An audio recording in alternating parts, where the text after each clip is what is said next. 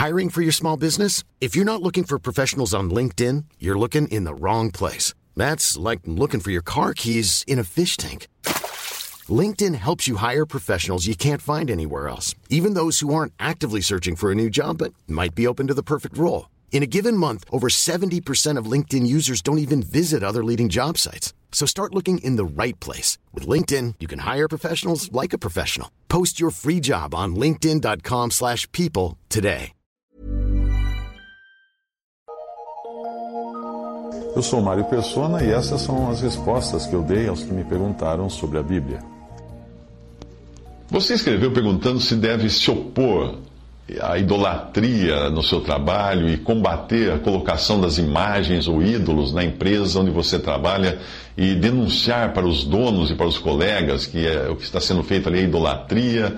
Bem, eu não vou escrever um tratado contra a idolatria, porque a Bíblia está cheia de exemplos de como Deus abomina a idolatria, claro. Mas é importante sempre saber o nosso objetivo como cristãos neste mundo. E eu creio que a nossa missão aqui é testemunhar de Cristo. Às vezes o combate contra o mal costuma nos afastar também do bem. E nós, nós acabamos, acabamos não percebendo que nós ficamos tão ocupados com idolatria, demônio, macumba e coisas do tipo, que sobra pouco tempo para nos ocuparmos com Cristo.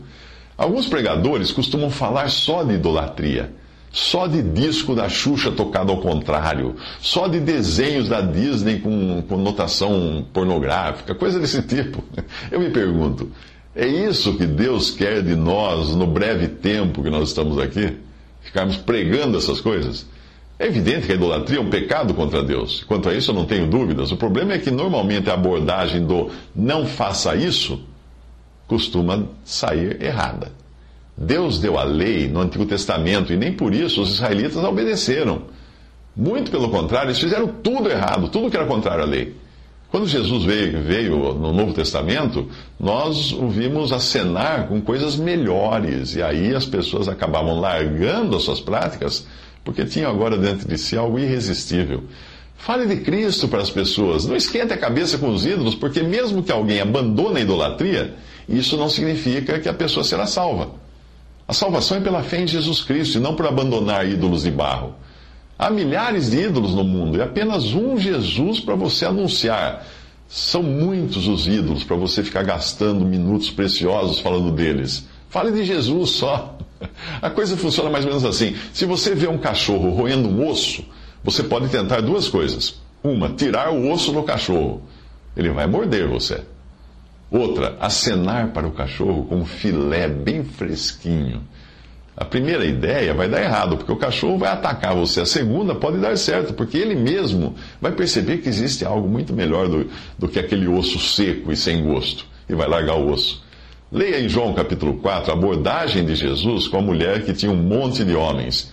Ele não chega falando disso, jogando na cara dela da vida devassa. Primeiro, ele ganha a confiança dela, oferecendo algo que ela não tinha. Só depois, pouco a pouco, os pecados da mulher vão sendo percebidos por ela mesma, ao ponto de ela dizer que aquele homem tinha falado de tudo o que ela tinha feito. É assim que nós nos sentimos quando colocados frente a frente com a luz do mundo que é Jesus.